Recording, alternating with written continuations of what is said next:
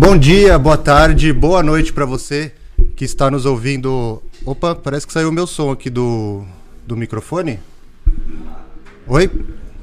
Tá me ouvindo? Bom, eu vou, vou continuar aqui.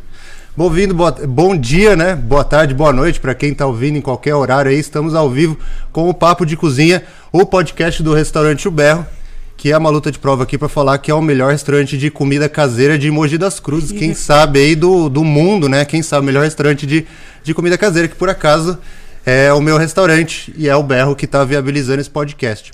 E o que, que é o Papo de Cozinha? O Papo de Cozinha é o nosso podcast de conversas. Igual você conversa na tua casa, bate aquele papo com a sua família, toma um vinho, uma cerveja, ou fica ali só cozinhando, fazendo um, um risoto, alguma coisa ali. Eu, eu, pelo menos na minha casa, eu gosto muito de conversar na cozinha. Sempre a gente, os melhores papos a gente bateu ali na cozinha e o papo de cozinha é exatamente para isso. Hoje eu recebo a Malu Fernandes, grande prazer estar aqui com ela, a vereadora mais jovem da história de Mogi das Cruzes.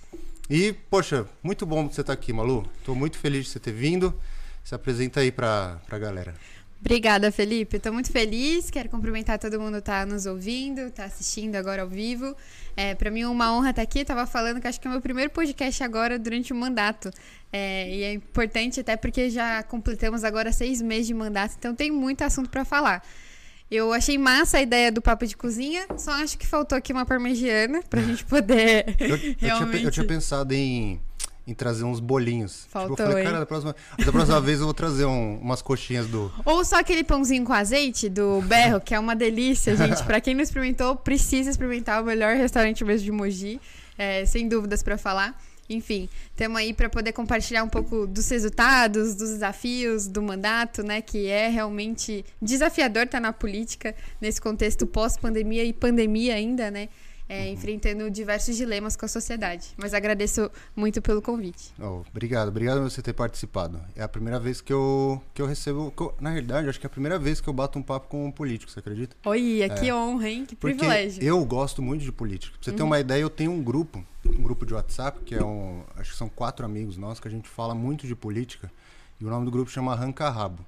Por quê? Porque sou eu, que eu me considero de, sei lá, centro, centro-direito tem dois caras ali que são bem de esquerda e um cara mais bem no centro e a gente só fica brigando. É. E aí, a, gente já, a gente já chegou até a um dia falar assim, pô, vamos se encontrar, né? No, quando tava no auge da pandemia, vamos fazer uma, um encontro virtual, a gente ficar discutindo política. Pra você ter uma ideia que, que loucura, né? Que loucura. Mas, Malu, num, num contexto que a gente tá, assim, que, sei lá, política é uma coisa tão difícil e tão, às vezes, até mal vista por, por muitos na sociedade. Muita gente acha isso chato, eu não quero saber de política, ou então abomina política, ainda mais né, todo, esse, pô, todo dia é uma desgraça, né, que a gente vê aí do, do nosso governo federal. Uhum. Como que, como você entrou nessa? que loucura, né? É? A minha mãe, isso quando você estava falando, eu lembrei de uma fala que a minha mãe fez no meio da campanha, porque toda vez que ela ia pedir voto para alguém, algumas pessoas é, des desacreditavam, falavam que não ia dar certo, né? Ou falavam, nossa, vai se corromper. Aí ela olhou para mim um dia e falou assim: Mas filha, por que, que você escolheu isso mesmo pra sua vida?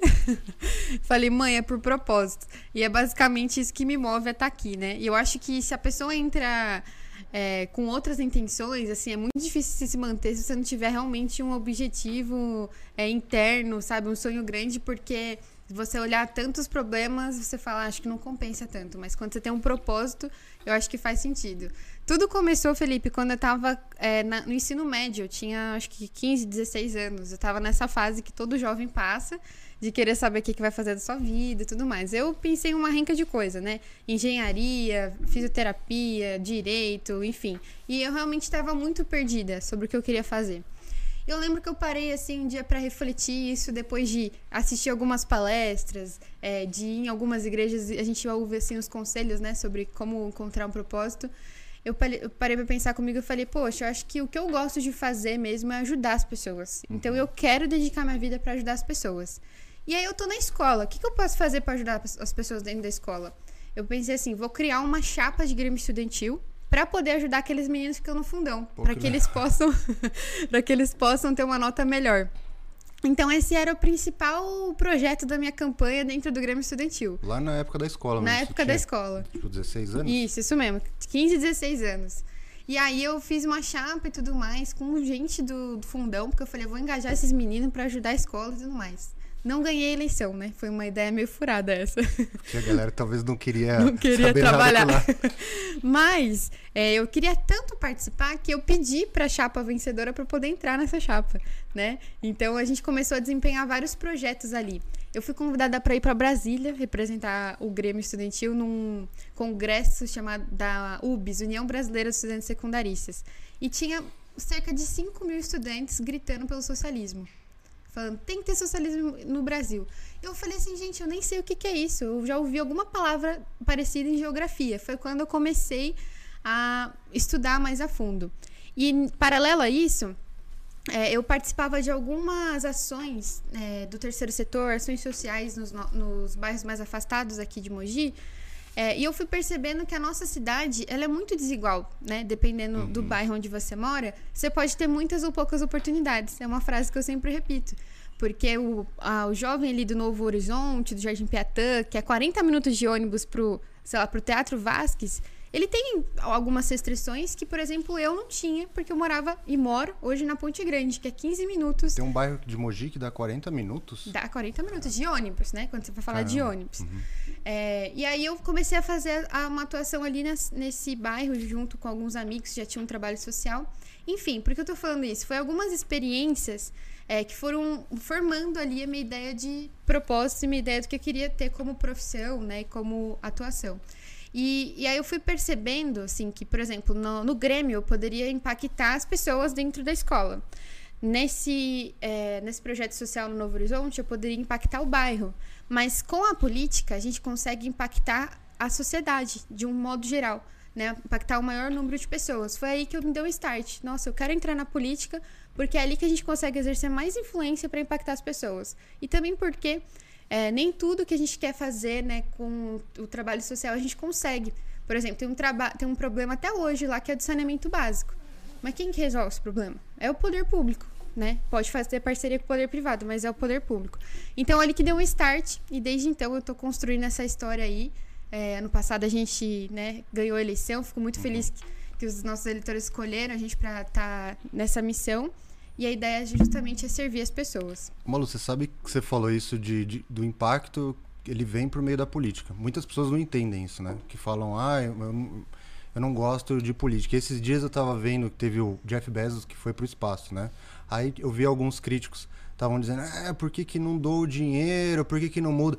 E aí eu estava vendo, um cara falou assim, cara, o orçamento público do, do Brasil, para o país inteiro, para a educação no ano de 2020 foi de 300 e poucos bilhões de reais. O cara mais rico do Brasil não faria absolutamente, não conseguiria fazer absolutamente é, nada. É, se ele falasse assim, eu vou dedicar minha vida a mudar o país com toda a grana que eu tenho. Então, tipo, não sei o que você acha disso, mas o pensamento é meio, é meio furado. Só vai ter mudança se as pessoas quiserem, quiserem de fato mudar, se elas quiserem prestar atenção na política de uma maneira correta, né? Exatamente. E por isso que é tão importante a gente ter realmente na política pessoas que nos representam. É uma crise que eu tinha, por exemplo. Eu vinha ali um ou dois vereadores que eu gostava do trabalho, né, na época que eu estava na escola ainda, mas eu não me identificava, até porque não tinha jovens dentro da Câmara. Né? O, o vereador mais jovem na época da legislatura passada tinha 36 anos. E aí, como que você vai falar que esse, esse vereador, né, esses vereadores sabe, sabem qual é o problema que o jovem enfrenta? Porque, de fato, ele não está conectado com esses jovens. Uhum. Então, eu vejo assim, que realmente a gente precisa colocar a gente... É, eu acho que a gente começou um processo legal em 2018 de renovação no Congresso, mas e agora na Câmara também teve 64% de renovação, mas é uma coisa que a gente precisa fazer continuamente, escolhendo nossos representantes para saber tomar as decisões certas, porque é, às vezes o pessoal fala, né, ah, o problema do, da educação no Brasil é porque a gente não investe direito no Brasil. Peraí, 25% do orçamento é, público, né, na verdade, é, é, 25% a gente dedica para educação. Uhum. É, será que é o problema do orçamento mesmo ou será que é a falta de gestão desse orçamento?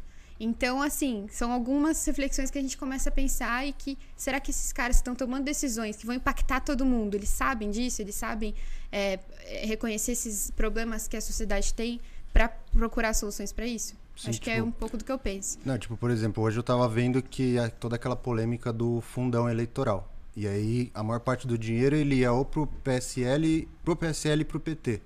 Mas como você falou de toda essa renovação de política, é, tá lá o PSL que é um partido novo, é, que não tem ninguém com experiência. E aí no final estão vendo lá de juntar PSL com MDB, com todo o centrão, e quem vai administrar toda essa grana vai ser os caras que já sabiam fazer política. Exatamente. Então essa ideia de renovação por renovar não renovou nada, né? Exatamente. Então, por isso que é uma, uma discussão que eu fazia muito, eu fazia questão de, de colocar nas sedes, de levar em toda casa que eu ia pedir voto, porque é, a renovação que a gente precisa fazer, né? Que quando a gente fala de renovação, não é uma renovação só de nome, né? Não é uma renovação só de rosto, mas é uma renovação de práticas, de princípios, é, realmente pessoas que, é, por exemplo, estão preparadas para poder fazer aquilo. Não adianta a gente trocar seis por meia dúzia, né? Uhum. Então, eu vejo que às vezes esse é um desafio que a gente tem, sabe?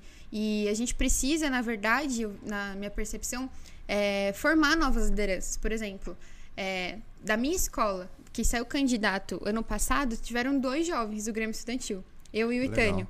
Porque a gente foi inspirado em determinado momento e na nossa escola a gente tinha esse incentivo, é, a gente participava de reuniões sobre democracia, sobre então assim a gente foi inspirado a participar é, da política, mas hoje a gente não tem muito isso com os jovens, né? E a gente precisa dar essa formação. Então é, voltando, né? Eu acho que tudo para na educação, de certa forma. Porque se a gente quer melhores líderes, a gente precisa qualificar esses líderes e isso começa lá embaixo. Sim, né? É, é, é a cartilha que outros, outras economias fizeram e a gente acabou não fazendo, né? Tipo, como a Coreia, a China, em 15 anos eles transformaram, a gente acabou optando por outro caminho e a gente acaba colhendo os frutos disso. Eu fico, a minha mãe ela é educadora também. Ela é, ela é, professora de direito. Uhum. E esses dias a gente batendo papo e ela falou: Felipe, o, o jovem hoje ele não tem perspectiva. Exato. Ele, ele, ele chega lá para mim e ele não sabe o que ele, o que ele quer. Eu falei, ah, mas eu falei, não, é, eu acho que isso é uma coisa que de você mais velha xingando a outra a geração mais nova. Ela falou: não é. é, é, é o mundo tá terrível pro, pro jovem. Tipo, você que tá nessa área de educação por que que tá assim? Por que que, sei lá, por que que existe essa percepção de que o jovem de hoje ele não, não quer nada com nada? Ou, ou talvez porque não tenha nada para ele? Eu vou dar um relato pessoal, tá bom? Uhum. É, quando eu tava, enfim, é, no ensino médio, eu sempre estudei escola pública. E eu acho que é importante, às vezes, a gente fazer essa diferenciação. É, não para um vitimismo, mas porque a gente sabe que as condições na escola pública são diferentes para as escolas particulares. Eu lembro que toda vez que alguém falava assim, ai, um jovem da escola pública passou na USP, o jovem da escola pública ganhou uma bolsa de intercâmbio para os Estados Unidos. Eu sempre achava que era aquele jovem da primeira carteira. Eu nunca achava que era eu, porque eu não era, eu não era nem do fundão nem do primeiro, era do meio. então eu sempre achava que era o jovem que estava ali, que era puxa-saco do professor. Não achava que era para mim. E eu, de verdade, assim, eu comecei a sonhar grande depois com o Grêmio, porque antes eu não achava que essas oportunidades estavam disponíveis para mim. Eu terminei o ensino médio, é, não consegui nenhuma boa nota no Enem e uhum. fui é, trabalhar como feirante, consegui pagar um cursinho é, e de lá consegui uma bolsa na Fundação Getúlio Vargas, que eu nem sabia que existia, que é uma das melhores universidades da América Latina. Mas por que que você, por que que é isso, Malu? Por qual que é a sua diferença talvez dos outros jovens? Será que é mérito seu? Acho que parte é, porque Sim. a gente tem que ter um esforço, mas outra parte é a oportunidade. E essa oportunidade de falar, olha, vai, insiste. Eu tive o apoio dos meus pais, por exemplo, que me levavam no cursinho à noite, que me buscavam. Vai, insiste e vai atrás dos seus sonhos. E às vezes a gente não tem isso, né? É, tem, a gente tem um problema muito grande, Felipe. É, tô falando do ensino médio específico, nem dos jovens do ensino superior a gente tem um problema muito grande com evasão escolar. Porque para o jovem que está ali, que tem dificuldades financeiras dentro da casa dele, para ele talvez ele não entenda que compense, sabe, terminar o ensino médio. Porque ele pode trabalhar, sei lá, numa loja, ele consegue ganhar mil, mil e quinhentos, sei lá, vamos supor, no máximo, um pouquinho mais. Para ele falar, nossa, eu acho que não sei, não tô vendo a, a, o impacto da educação na minha vida. Uhum. Por quê? Aí a gente começa uma outra discussão estrutural, que é da gente mudar também o jeito que a educação é aplicada. Porque os conteúdos que a gente aprende hoje, não necessariamente a gente entende que vai agregar para nossa vida. Sim. Não é verdade? É, você, é. Sabe, você não ficava lá na escola falando, nossa, mas o que, que isso aqui vai, vai agregar na minha vida? E até hoje não agrega nada. Até hoje, báscara. É, os, prof... os, professores de, de química que, que nos perdoem, mas sei lá, eu acho que eu não lembro nem como que eu uso o mal na minha vida. Tá bom, alguém pode falar assim, ah, mas você precisa saber a tabela periódica, muitas coisas. Às vezes eu, eu vejo isso, às vezes estou lá, eu gosto muito da Ana Maria Braga. Uhum. E aí tá lá, tô trabalhando ali, tá no o programa dela ligado, aí aparecem umas dúvidas que eles falam, assim, uns, uns quadros, falo, cara, mas isso a gente aprendeu na escola. E aí falam como se fossem mitos e desafios do eu acho que a gente precisa aprender o básico, né? Mas eu acho que tinha que ter coisas, como você está falando, práticas, que a É. gente utilizasse. Pô, aprender poli... Eu não tive essa oportunidade que você teve de ter um grêmio na escola. Eu, eu queria ter, eh, sei lá, finanças pessoais, Exato. empreendedorismo. Exatamente. Tem uma matéria que, graças a- ao Estado de governo do Estado de São Paulo, você falar graças a Deus, mas tem gente que trabalhou por isso, né? É, que chama Projeto de Vida. E a gente até tem uns planos de trazer isso para Mogi também, para o ensino fundamental, ensino infantil. É, que algumas escolas só de período integral tinham e agora todas as escolas vão ter. Que basicamente o aluno ele tem um tutor dentro da escola, por exemplo, o funcionário, o professor X, que ele tem mais é, amizade, assim, mais aproximação. O, o professor vira o tutor dele por um ano. E aí eles têm uma meta, assim, um objetivo de construir o plano de projeto de vida do aluno. Então, assim, é, e aí tudo isso vai interferir, de certa forma, vai interferindo até no desempenho do aluno dentro da, das salas, né? da- Das matérias. Porque fala, olha, você tá indo mal nessa matéria, mas você não quer ser, por exemplo, um engenheiro. Então, você tem que se dedicar mais para matemática, e aí aquilo começa a fazer sentido para os alunos, entende? Então, hoje, a gente tem hoje no programa de ensino integral, nas escolas estaduais, essa matéria agora está expandindo para outras. Eu vejo que é uma solução, porque é o jovem começa a entender a importância da educação, é, dentro da vida dele, o quanto isso pode impactar para ele ter uma renda maior, talvez bem maior, espero que bem maior, do que essa que ele conquista quando ele está estudando no ensino médio. Não, isso eu nunca tinha parado pra pensar que você falou. Tipo, que a pessoa ela precisa ser convencida de que todo aquele esforço que ele tá fazendo na escola vai dar.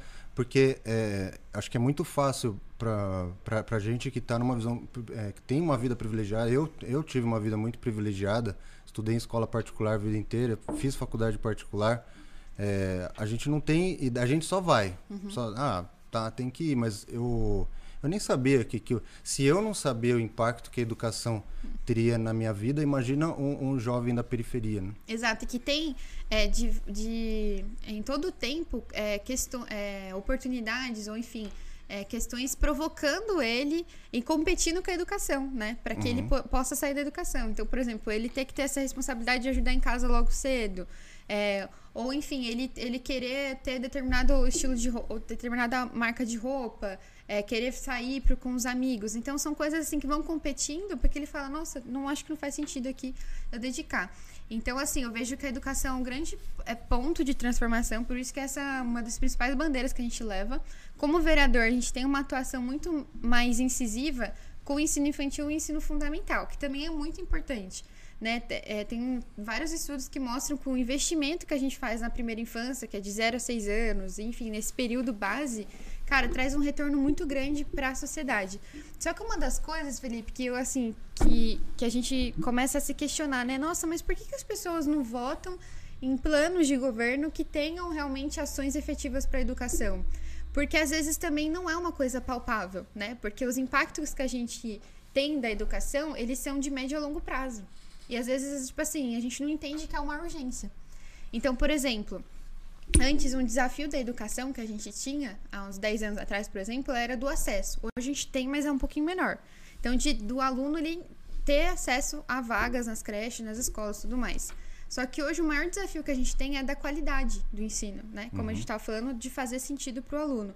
Só que por que, que isso também não. Isso precisa ser também é, requerido pelos eleitores, sabe? Não só é uma proposta dos candidatos, mas isso também precisa ser uma cobrança dos eleitores. Só que às vezes não é porque não é uma, um retorno tão rápido, Porque entende? não, não dá voto, né? Porque, Exato. tipo, é muito difícil num país onde a gente tem, se eu não me engano, acho que 60% não tem acesso a, a água e esgoto, não é? Uhum. Então a gente, aí a pessoa fala, ah, é como, como você, mas você conseguiu, né? Uhum. Você, tá, você foi eleita falando sobre educação, as pessoas querem isso. Uhum. Só que eu acho que é muito difícil também a pessoa falar, cara, mas antes de educar eu preciso ter uma privada, Exato. né? Exato. Só que também aí isso vai um outro, outra coisa que a gente vai puxando, né? Um assunto, outro problema, outro. Que essa questão do saneamento ela é muito séria. É, e uma coisa que eu aprendi na faculdade, né? Que uma vez um professor me falou e me marcou isso.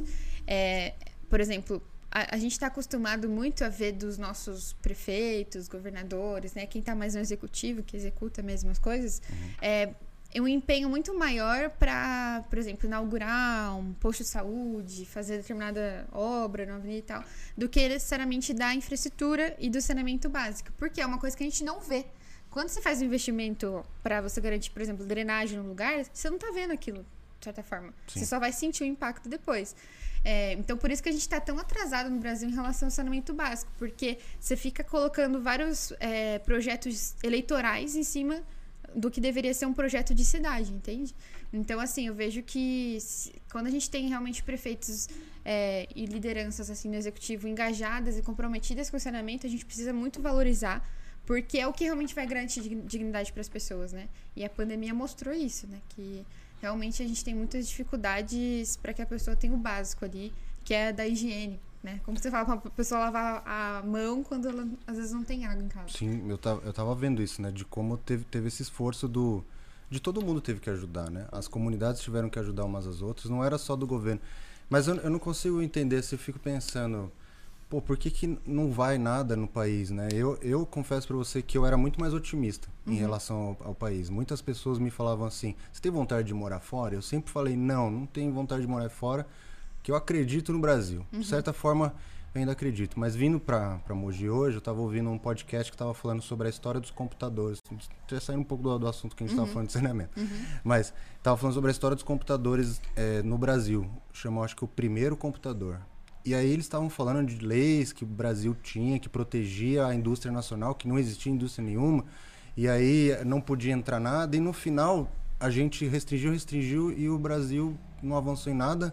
Hoje você vai comprar um notebook que custa 10 mil reais, uhum. um celular nem se fala. E, e, a gente podia ter tido uma Samsung e não tem, e não tem né? Tipo, Exato. Não sei, parece que no, no Brasil não, não, não vai, né? A terra do, do é, é a promessa que que nunca se foi, né? É. Você tem uma expressão assim. Exato. É, eu estava ontem numa, num bate-papo com o Fernando Henrique Cardoso. Né? É mesmo? É, foi Sou bem legal. Dele. Foi online, assim, né? Foi a, a deputada que fez aí, um encontro de mulheres então a gente poder fazer algumas questões para ele, poder ouvir, enfim. E aí teve uma frase que ele falou que é exatamente isso, que hum, a solução hoje não é muito a gente ficar discutindo direita e esquerda, mas é a gente trazer competição. Então, por exemplo, você está falando que, né, em relação a esse caso específico dos computadores, é basicamente o Estado ele estava querendo infringir uma competição é, do mercado privado ou de, enfim, de investimentos do, do, do exterior para a gente ter isso. Então, isso, de certa forma, você ali tá, tá prejudicando mesmo a geração da economia, né? Uhum. Então, é assim, você fala de, de, de, otimismo, eu vou ser sempre uma eterna otimista, porque para estar tá aqui tem que estar tá otimista. Você tem que acreditar. Tem que né? acreditar.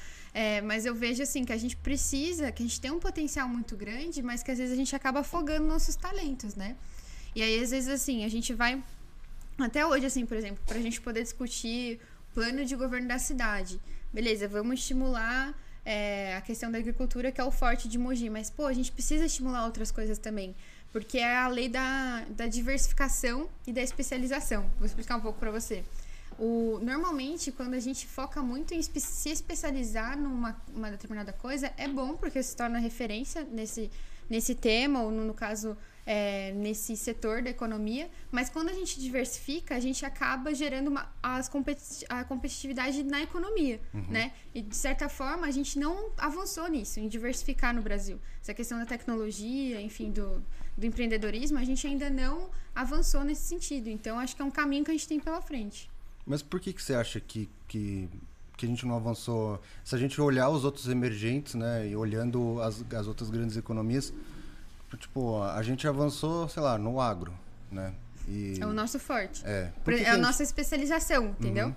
Cara, é uma questão de decisão mesmo. De decisão é, política e decisão estratégica. Por isso que a gente volta na minha fala que estava no início, assim, né? De ter realmente gestores que acabam, que, que tenham essa visão é, macro do que, do que, que a gente consegue ser de país de potência lá na frente. E é muito também nesse sentimento de dependência né, dos países é, desenvolvidos. A gente sempre é, fica com esse sentimento de que o Brasil é, vai ser subdesenvolvido, vai ser subdesenvolvido, e essa é a nossa história é, no, na economia global. Mas, cara, a gente precisa avançar. Então, precisa. Quando a gente vai. Vamos falar assim, né, das eleições de 2018. Vamos comparar os planos de governo. Quem que olha Não plano de governo? plano de governo. Não tinha plano de governo, né? Então a gente vota numa narrativa, a gente vota ah, para determinado candidato, vou votar nesse para o outro não ser eleito, mas a gente não tá votando num projeto de país. Então assim, falando das eleições já do ano que vem, né? Que eu nem sei se esse era o tema, mas a gente já tá colocando aqui. É, eu tô esperando aí uma terceira via. Também gostaria. Pessoalmente, tô esperando uma, uma terceira via. Vamos ver como que o pessoal vai se organizar, né? O que, que a gente pode contribuir. Mas eu acho que são questões que a gente precisa fazer, porque com essa pandemia, o desemprego tá muito latente. Então precisa ser alguém que vem com um plano importante para a economia, para combater o desemprego e que pense e priorize a educação, né? Que é uma, uma frase, uma palavra que a gente mal vê nos discursos políticos eleitorais. Eu acho que devia ter uma junção das nossas elites com, com alguém que ter. Assim, eu acho que esse negócio de alguém a gente tem que tirar da cabeça. né? Exato. Salvador, é Lula, é Bolsonaro, é Eduardo Leite, é. sei lá, Rodrigo Uhum. Maia, não sei. Não, não vai existir um Jesus Cristo que vai vir aqui e salvar todos nós. Exato. Eu acho que a gente tem que primeiro acreditar, como você está falando, Uhum. juntar com as nossas elites ali, as que estão afim, as de que não estão afim de ficar em Miami olhando o circo pegar fogo aqui e falar, gente, se a gente se juntar, se a gente pensar no que a gente quer no Brasil, vocês também vão ganhar muito dinheiro. Porque eu, eu tenho alguns amigos de esquerda que eles falam assim, as elites querem que o Brasil queime, que eles querem que o pobre se não sei o que, né? Então eu falo, cara, eu não, eu não consigo acreditar nisso, porque o, o, se, o, se o, sei lá, o dono da, da Renner, se o dono da Renner, se, a- se, o, se todo mundo começar a ganhar mais dinheiro aqui, ele vai vender mais roupa, né? Se o, se o dono da, da Van também, se mais gente ganhar dinheiro, mais gente vai comprar treco lá na loja dele. Eu não acredito, eu não consigo acreditar nisso que, que a culpa é, é de uma elite, mas eu acho que sim, eles deveriam se juntar ali e falar: nós precisamos nos juntar com a sociedade, com a política e, mu- e mudar o país, que do jeito que tá a gente nu- nunca vai sair em lugar nenhum. Exato. Mas, é, cara, o que você falou é fundamental, porque assim, a gente sempre tá querendo achar um culpado. E eu acho que isso também vem muito, com certeza, né? Vem muito desse contexto que a gente tá vendo de polarização política. Porque é sempre um contra o outro, é sempre querer atacar o inimigo, mas nunca resolver o problema. Né? Então, quando a gente quer colocar a culpa, por exemplo, em determinada ideologia, em determinado partido, em determinado grupo, né, na elite, a gente, na prática, a gente não tá querendo resolver o problema, porque a gente tá simplificando a solução, né? E é uma coisa que eu sempre repito lá na Câmara, é, quando a gente tá construindo uma coisa, quando a gente tá votando alguma coisa, é não existem soluções simples para problemas complexos. E o Brasil tem muitos problemas complexos. Então, não dá pra gente reduzir uma solução com é, o conservadorismo, com o liberalismo, com, enfim, o socialismo. A gente não vai reduzir a solução a isso porque isso não vai acabar com os problemas.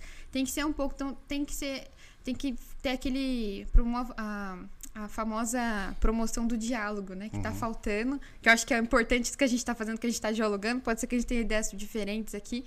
Mas é a gente dialogar, a gente escutar e entender que o foco é resolver os problemas, né? Algumas pessoas me perguntam, às vezes quer me enquadrar na esquerda, às vezes quer me enquadrar na direita. Eu falo, gente, tô aqui para servir as pessoas e resolver os problemas. Sim. Então, então, assim, será que a, a solução pra gente lidar melhor com os problemas de segurança, os problemas de saneamento mesmo que a gente tava falando, é ter uma aliança com o setor privado? Então vamos por esse caminho.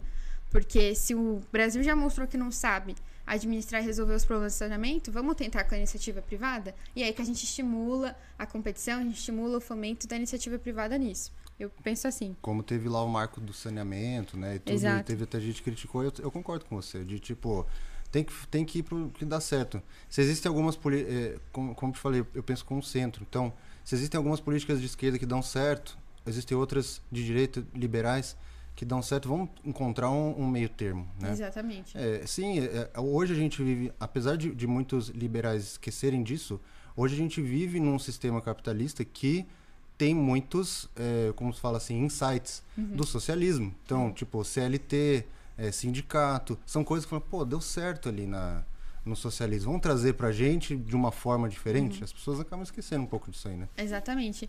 É que a famosa promoção do bem-estar, né, para as pessoas e e assim, é, teve até uma vez que eu tava numa uma aula, assim, uma discussão sobre essa questão de liberalismo, Estado mínimo.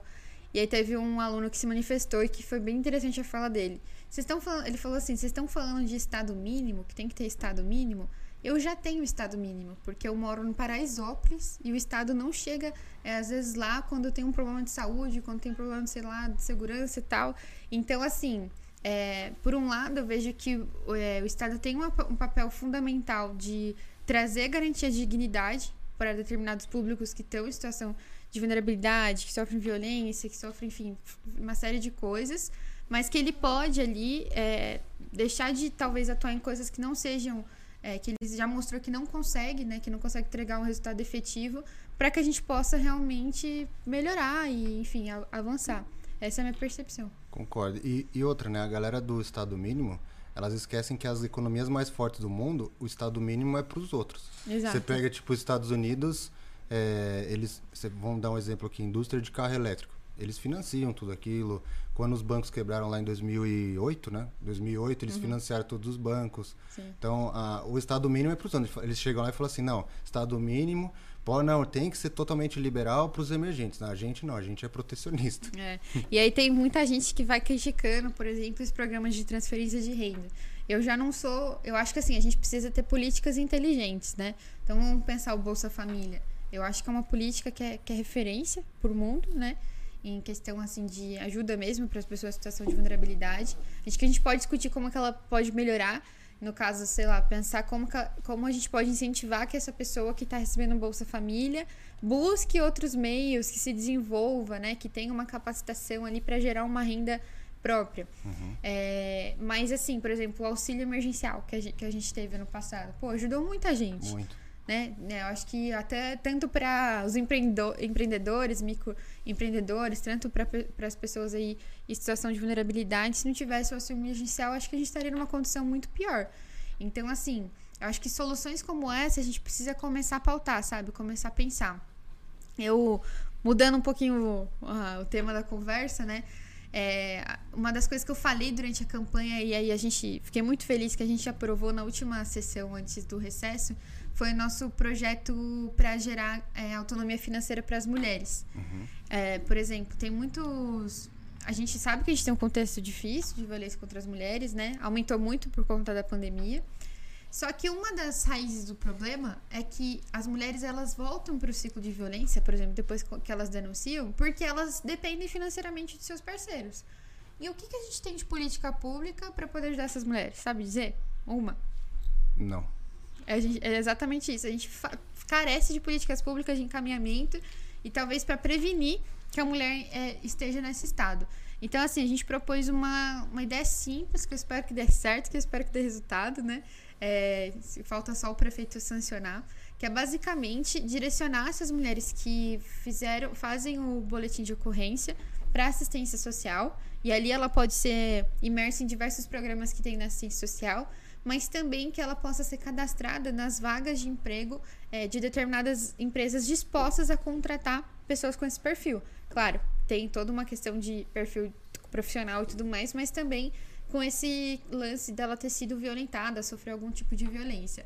É, e é uma coisa que a gente quer fazer, dar algum estímulo para essas empresas. A prefeitura vai ter que estudar isso, né?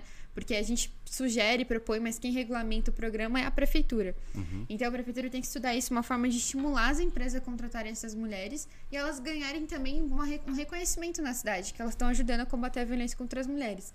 Então, por que, que eu estou falando disso, né? Que é uma política que foi pensada em, em atacar uma das, raiz, uma das principais raízes do problema da violência contra a mulher. E acho que a gente precisa disso, né, no Brasil de uma forma geral, para outros temas.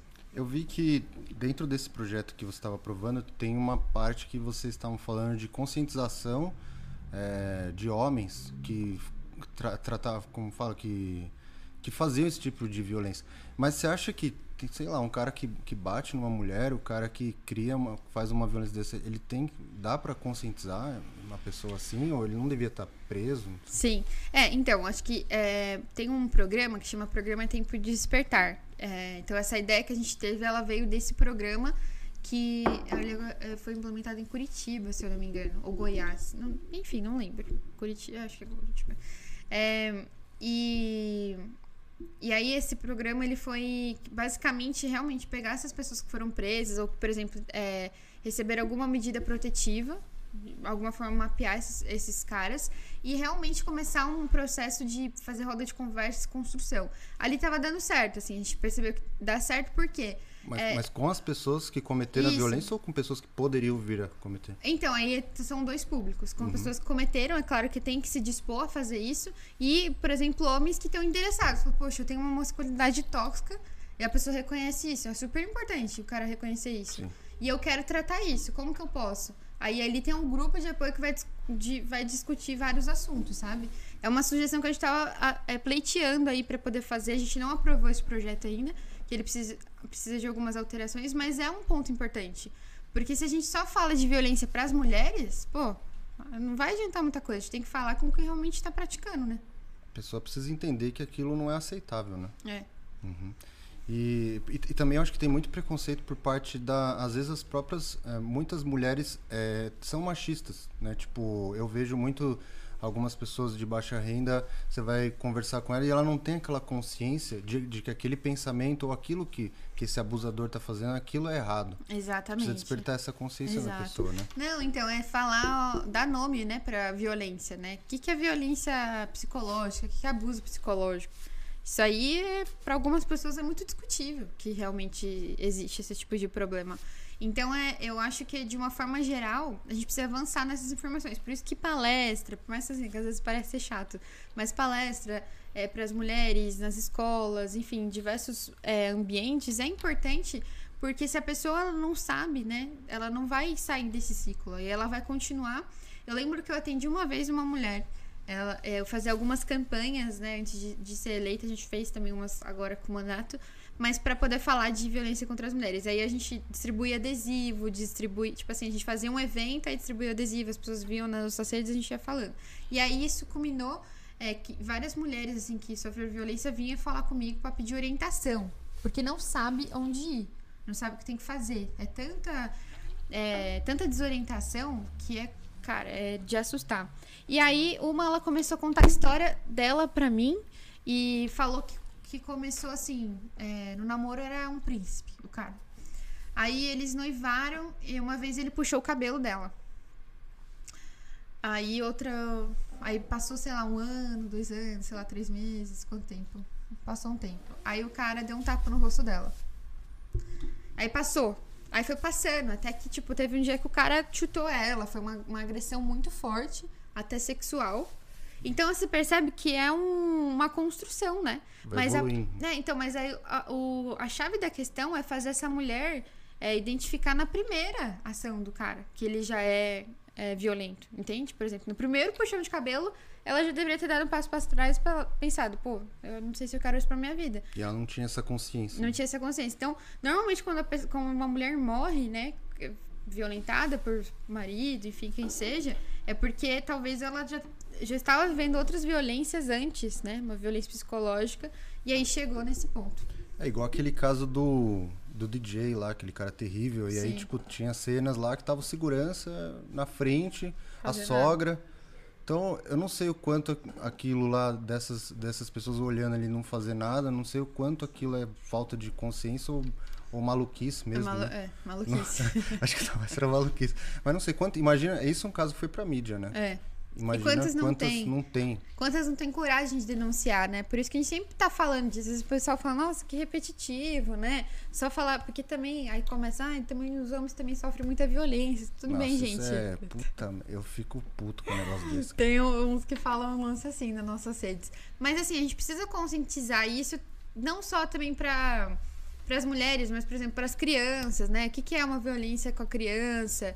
Às vezes, caracterizar isso é o- uma forma de você solucionar o problema, entende? Teve uma proposta também que a gente apresentou nesse primeiro semestre, apresentei junto com as outras verea- vereadoras da casa. A gente tem uma frente, chama Frente Parlamentar em Defesa dos Direitos da Mulher. Então, basicamente, tudo que é relativo a isso a gente apresenta junto. Uhum.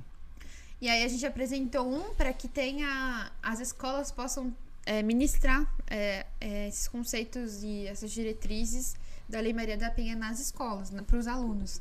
Porque é uma forma também de você ir consertando aí a geração e quebrando essa cultura, né? E agora que você falou disso de aprovar uma lei, eu tenho curiosidade de saber assim, como que é todo esse processo? Você chegar a criar um projeto de lei. Você tem quatro projetos que foram aprovados, né? Ou que estão em tramitação? Isso.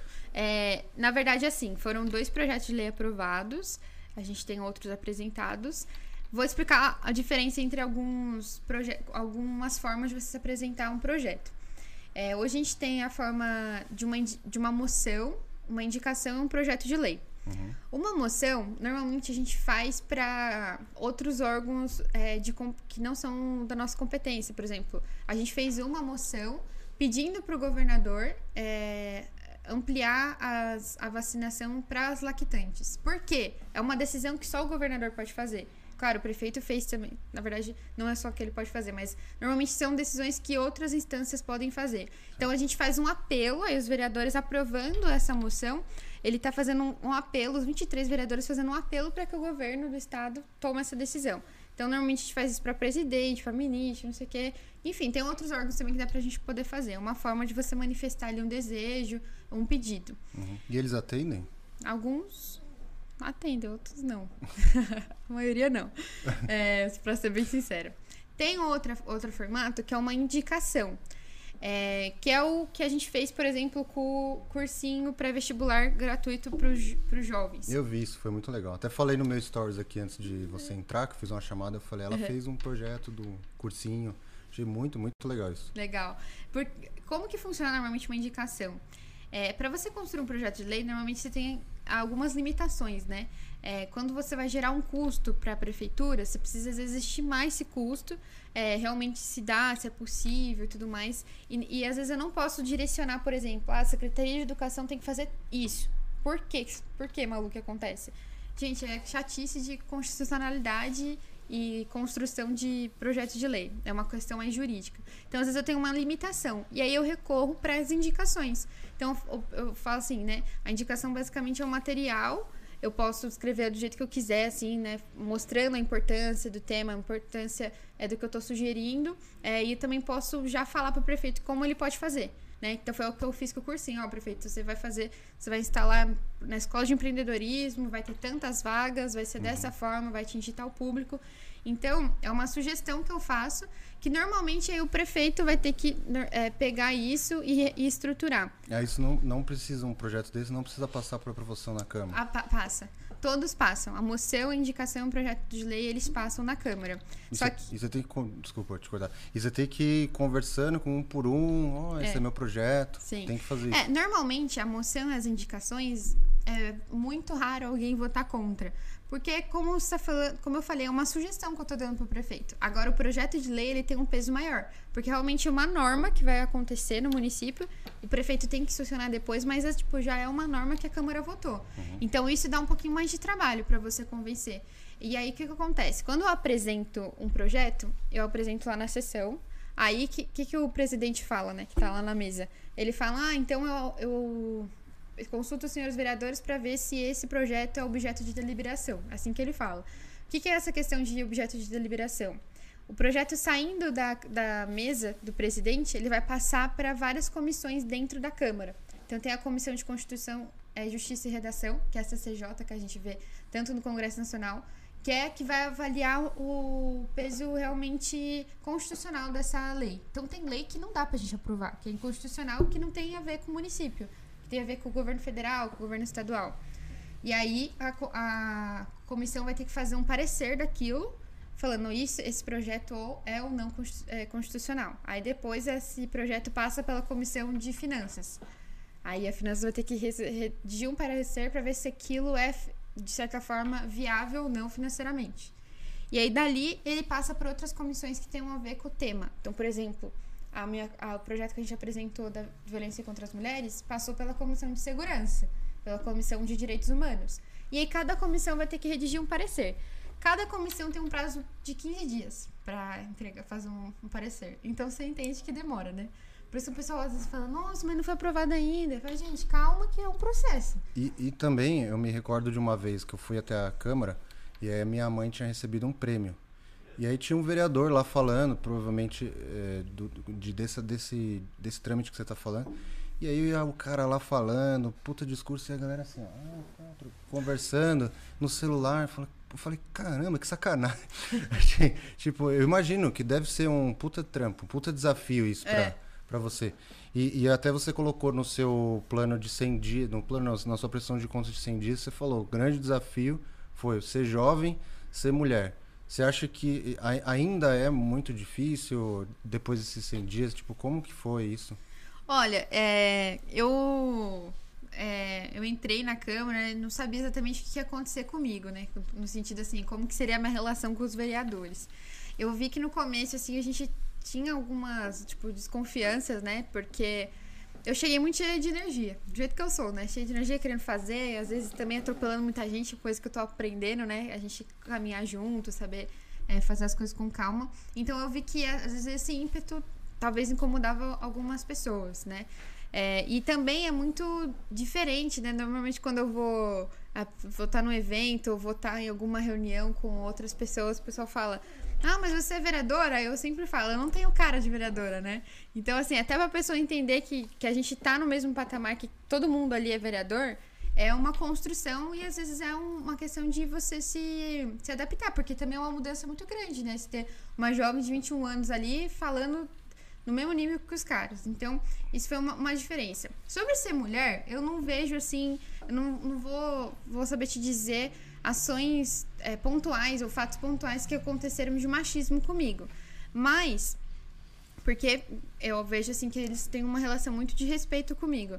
Mas assim, às vezes é muito desconfortável você, você tá numa reunião e só ter você de mulher é desconfortável, assim, pra, pra, pra mulher, tipo, se posicionar, falar. É claro que a gente tá lá, tá tenta não ter medo, tenta não, né, não se intimidar, mas é diferente o ambiente, né? Às vezes, é, por exemplo, quando você tá num ambiente cheio de mulheres, você não se sente meio constrangido? Às vezes, quando é. só tem mulher, aí só você de homem.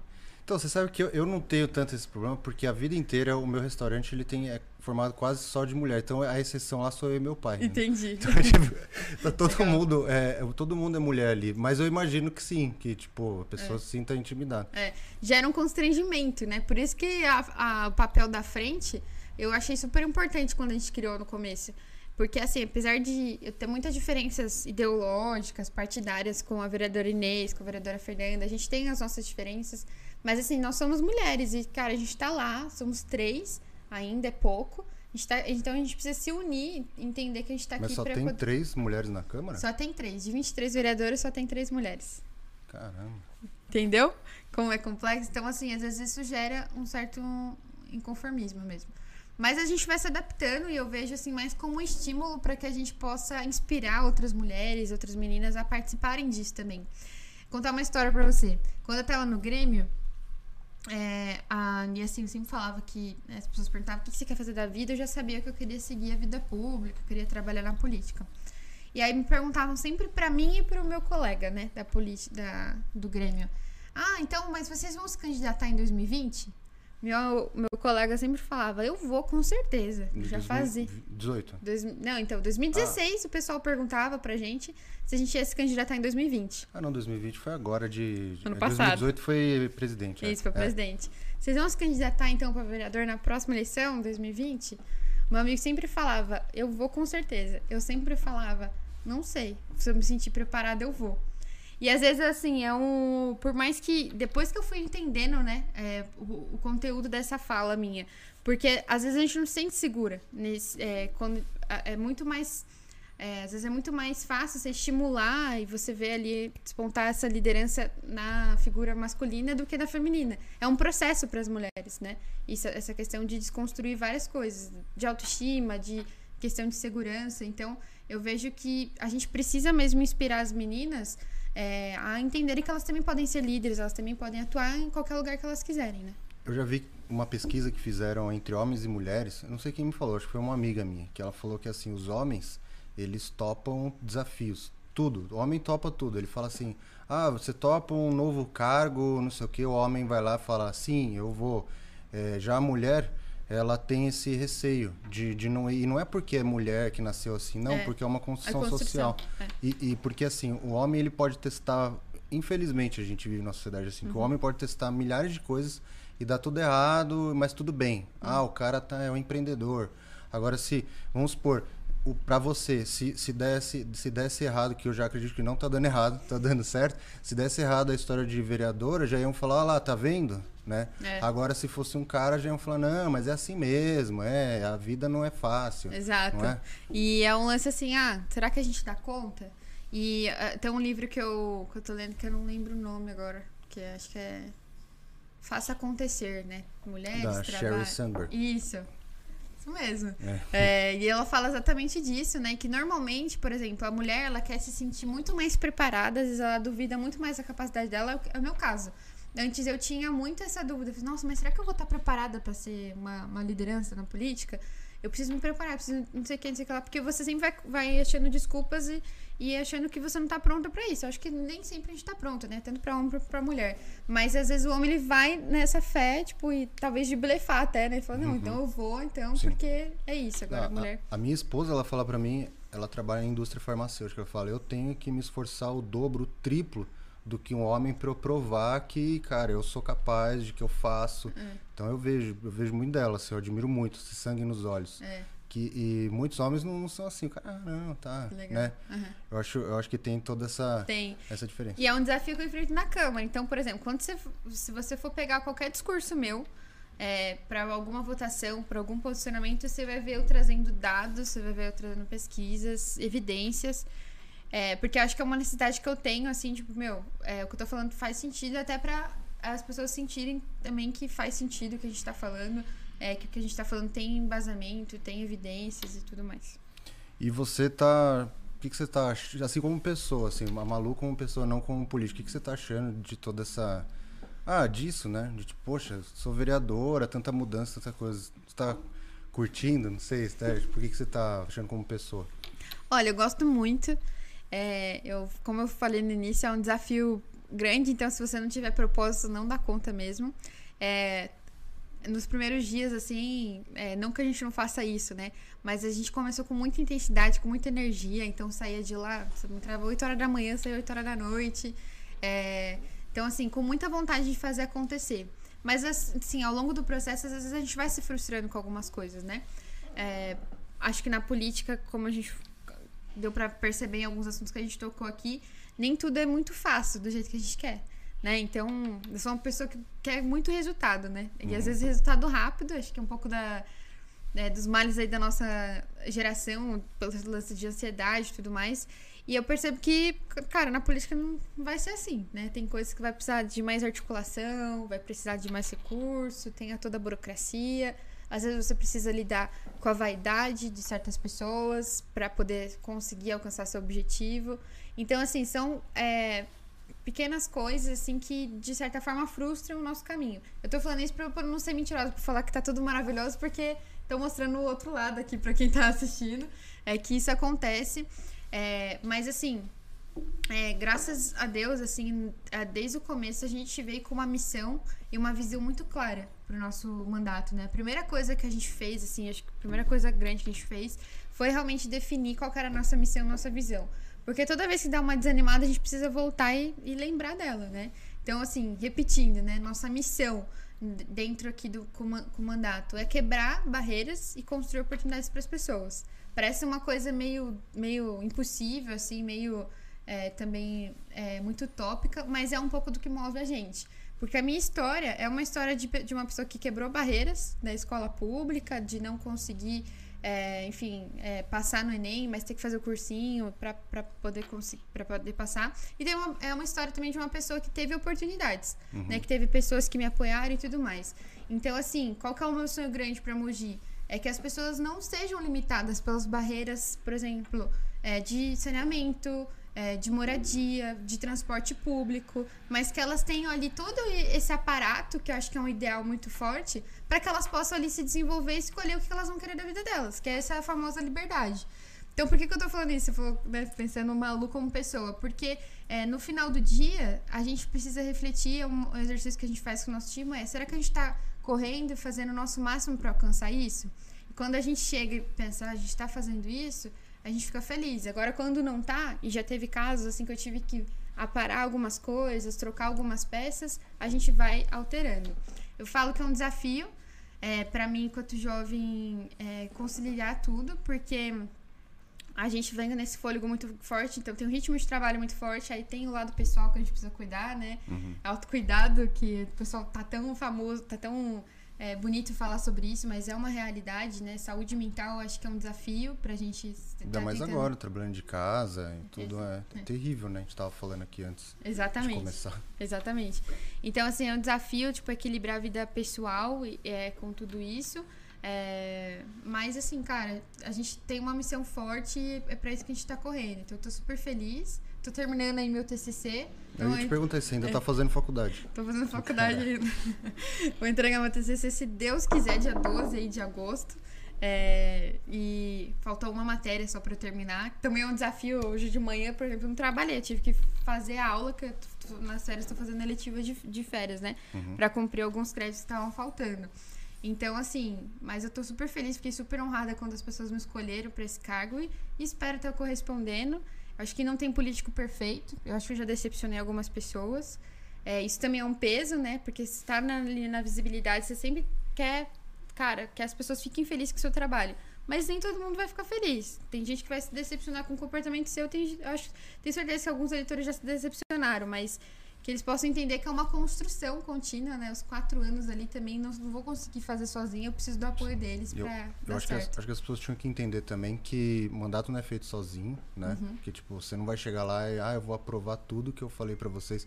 Tem que conversar, afinal a gente tá em democracia. Exato. Acho que é isso que falta muito nas pessoas hoje, elas entenderem que é, que é uma democracia. O cara, ela vota numa pessoa e fala, mas o cara falou que ia fazer isso, que ia fazer isso. Não, calma, cara, mas eu preciso negociar com as pessoas. Exato. E negociar, às vezes, acaba ficando pejorativo, mas não é. Não é Cê- o processo. Você precisa, tudo, e tudo que a gente escolhe é uma renúncia de alguma coisa. Então, se, se você conseguir aprovar algum projeto seu, talvez seja uma renúncia de algo que deixou de ser aprovado ali. Então, precisa conversar com todo mundo e as pessoas Exato. precisavam entender isso aí. É. né? E ter a noção, o, o Felipe, que essa questão de, é, de democracia é importante, saber qual que é o papel do eleitor depois que votou, né? Que ele tem um papel depois, que a gente precisa falar disso. Mas também saber as os papéis do vereador. Tem muita gente assim que acaba cobrando a- uma atuação nossa para coisas que a gente não pode fazer. Ou para coisas assim que o que a gente fez, que a gente pode, a gente já fez, mas aí precisa da colaboração de um outro poder, né? Poder executivo e tudo mais, para que dê certo. Então, assim, é, é, acho que é uma, uma conscientização que as pessoas precisam, né? Tipo, por exemplo, ah, uma pessoa me pediu ajuda uma situação com em relação ao SUS, Luzia de Pinho Melo. Eu tenho um limite, às vezes, para poder ajudar essa pessoa, né? Em relação a- ao acesso a, ou algum problema que tenha acontecido lá. Porque é uma competência estadual, entende?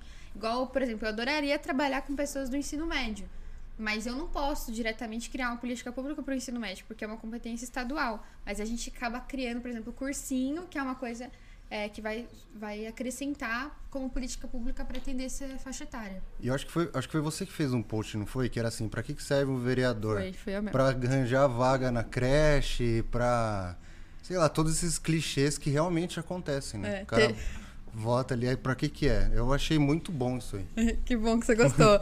Mas teve vereador que ficou bravo comigo achando Ah, é? que eu tava mandando indireta pra ele. Mas se a pessoa faz, né? Então é que a carapuça serviu. Que cara foi dormiu. Exatamente, é, essa lança de, pô, dar, doar cesta básica, de acelerar a vaga na saúde, vaga na creche, tem muito. Pedido de emprego, nossa, é o que eu mais recebo parte do meu coração, porque se eu pudesse, assim, falar, realmente podia, poderia encaminhar tal pessoa, realmente competente, mas às vezes, cara, tem um limite, né? Você não consegue dar emprego pra todo mundo, né? A gente tem nosso time lá, que são cinco pessoas, é, então foram escolhidas ali de acordo com a competência, a questão de confiança, mas é um negócio complicado, viu? Mas, enfim. eu- Ah, mas se você for pensar ainda, se você fazer esse tipo de escolha que a pessoa vai lá e dá um emprego pra alguém ou arranja uma vaga na creche pra alguém, por ele vai falar, ah, mas eu tô fazendo o meu papel como vereador. Mas se você for pensar, você tá privilegiando uma pessoa, você tá dando uma puta de uma oportunidade dentro de um sistema ali que não haveria. Então você tá Exatamente. privilegiando. Qual, qual que é o seu critério pra dar um privilégio pra alguém? Exato, a relação é um critério, né? Uhum. Eu acho que e é uma reflexão que a gente precisa fazer enquanto sociedade, porque se a gente cobra que os nossos políticos eles sejam é, ótimos, né, entregar resultados e tudo mais, que eles não sejam corruptos, que eles sejam éticos e tudo mais, será que a sociedade está sendo assim? Né? Porque às vezes até a própria sociedade ela vai te pedir, ela vai te querer te conduzir para um caminho que não é o caminho legítimo, né? Que não é um caminho que vai favorecer é, o bem-estar de todos, mas é um favorecer, favorecer um, um bem-estar individual, né? E o nosso foco é servir a cidade, não é servir fulano de tal, tudo mais, né? É, claro que a gente acaba atendendo as pessoas, né? Porque são elas, mas pensando que, por exemplo, a gente vai atender um pedido dela, a gente vai estar também impactando o entorno. A gente, acaba, a gente fez um vídeo hoje de manhã é, bem legal lá no Dr. Arnaldo. Sabe, o Hospital Dr. Arnaldo? Aqui em Mogi? É, que fica em Jundiapeba. É, ter, é, é um hospital estadual e tudo mais. E ali tem muitas pessoas morando, porque é, é um hospital, tipo uma cidade, assim. É bem, bem bacana. É, só que tinha uma avenida inteira sem iluminação, cara. Então os, os funcionários do hospital saíam e tá tendo um atendimento para Covid lá também. Saiu à noite, mau perigo. É, perigo de asfalto, de acidente e tudo mais. E é uma via é, complicada porque é um hospital estadual. Só que assim, quem que vai resolver o problema? Cara, tem que ser a prefeitura, porque, claro, se o hospital pudesse fazer, seria ótimo, mas se tá aqui, tem que ser a prefeitura. E a gente fez o pedido, demorou acho que um mês e meio, mais ou menos, mas. Pra pôr luz? Pra pôr luz lá. Colocaram acho que uns 12 postes de luz e iluminou a avenida inteira. Então, assim, é, foi um morador que me pediu? Foi um morador que me pediu, mas o pedido dele impactou quase 800 funcionários que passam por lá todos os dias. E aí- então, são políticas assim, né, que a gente precisa pensar. E eu já tinha visto uma vez, isso me lembrou alguma coisa, que já falaram que às vezes o problema de segurança de uma coisa é uma coisa tão simples. Eu já tinha visto alguém que tá, acho que na CBN, alguém que tava, um vereador falando disso, ou, ou algum cara falando de política pública. Ele disse assim, cara, às vezes o problema de violência daquele bairro é porque não tem um poste de luz ali. Exato. E aí fica escuro e a pessoa é assaltada. Exato. Ele falou um exemplo, acho que era em alguma, alguma comunidade lá em São Paulo, colocou luz, parou de ter assalto. Com certeza, porque é uma oportunidade, né, para quem quer fazer, é, realizar esse crime, é, ter tudo escuro e tudo mais. Então é uma medida simples, uma política pública simples, mas enfim, é a nossa função, enquanto vereadores, articular isso, buscar a solução disso, mas quem que executa? A prefeitura. Se fosse da minha vontade, no dia seguinte estava lá os postes, mas não, a prefeitura tem que ir, tem que comprar material, tem que ver viabilidade, isso aqui, isso aqui lá. Isso tudo demora. Então, assim, às vezes as pessoas não têm muita, muita paciência para poder esperar, né, esse todo o processo. E eu sei que você está bem no, no começo assim, da carreira política, mas o que, que você pensa para o futuro? Assim? Eu sei, sei que tá, acabou de começar, mas o que, que você pensa para o futuro? Ah, eu quero continuar no legislativo, não sei se você quer ser presidente. É, bom, eu não tenho o objetivo de ficar para sempre ali, né? Para sempre, eu digo, muito tempo como vereadora. Tenho o objetivo de ficar dois mandatos, porque acho que o segundo é importante até para você consolidar seu trabalho, mas pode ser que eu também mude de ideia, porque até 2024 tem tempo. É, seria muito interessante ter uma atuação no executivo, porque é realmente a mão na massa, sabe? De você fa- fazer as coisas acontecerem. O vereador é, é importante, o trabalho do vereador, muito importante, que é legislar, é fiscalizar a prefeitura, enfim, é representar a população. Mas às vezes a gente está num momen- numa posição muito de pedinte, sabe? Prefeitura faz isso, prefeitura faz aquilo, prefeitura isso aqui. E aí está uma, é, um determinado momento do executivo, acho que seria bem interessante, é um desejo que eu tenho, assim, porque você já está ali executando, você está criando toda a política pública. É, quando você fa- o pessoal pergunta se eu quero ser presidente, pode ser que eu decepcione algumas pessoas. Eu não tenho esse como objetivo tão grande assim, tipo, ser presidente. Cara, eu quero cumprir meu, meu propósito, cumprir nossa missão. Eu tenho um, um sonho aí com o governo do estado, né, de, de atuar como governadora, mas a gente não legal. sabe qual que vai ser nossos caminhos, né? Mas eu sempre venho numa matriz assim de, cara, a gente precisa estar consciente de que a gente está cumprindo nosso propósito. A estar vereadora é uma forma de cumprir meu propósito, mas pode ser que daqui a quatro anos esteja em outro cargo, esteja em outra posição, talvez na iniciativa privada, não sei, pode ser. Mas estou cumprindo meu propósito, acho que isso é importante. Bacana. Malu, nosso tempo chegou aqui. A gente falou, foi, passou tão rápido, né? Passou tão rápido. Quero agradecer muito de você ter vindo aqui. Foi um puta papo legal. Papo de cozinha que virou papo de política. Verdade. E, bom, quero agradecer todo mundo que assistiu ao vivo, a nossa audiência. É, se você não conseguiu assistir, você pode ver tudo, vai ficar. Daqui a pouco o YouTube vai subir, vai ficar gravado. Também você pode seguir o Papo de Cozinha no Spotify. A gente vai subir o programa daqui a pouco. Me siga lá no Instagram, arroba Felipe Luiz Martins, arroba Restaurante O Berro. come feijoada amanhã lá no restaurante. E se Delícia. você quiser encontrar a Malu nas redes sociais, fala aí, Malu. Sou Malu Fernandes no Instagram, também tem no Facebook Malu Fernandes. Tem Twitter, tem, Insta- tem YouTube. É, sou Malu F no Twitter, underline. É, YouTube não tenho ainda, dá muito trabalho. Preciso Dá ter, muito. Preciso ter coragem igual você pra poder fazer. Então é isso aí. Obrigado, Malu. Obrigado a todo mundo. Valeu. Tenham muitos papos de cozinha na casa de vocês. Isso aí. Obrigada, viu, Felipe? Obrigada a todo mundo que tá assistindo. Espero que tenham gostado.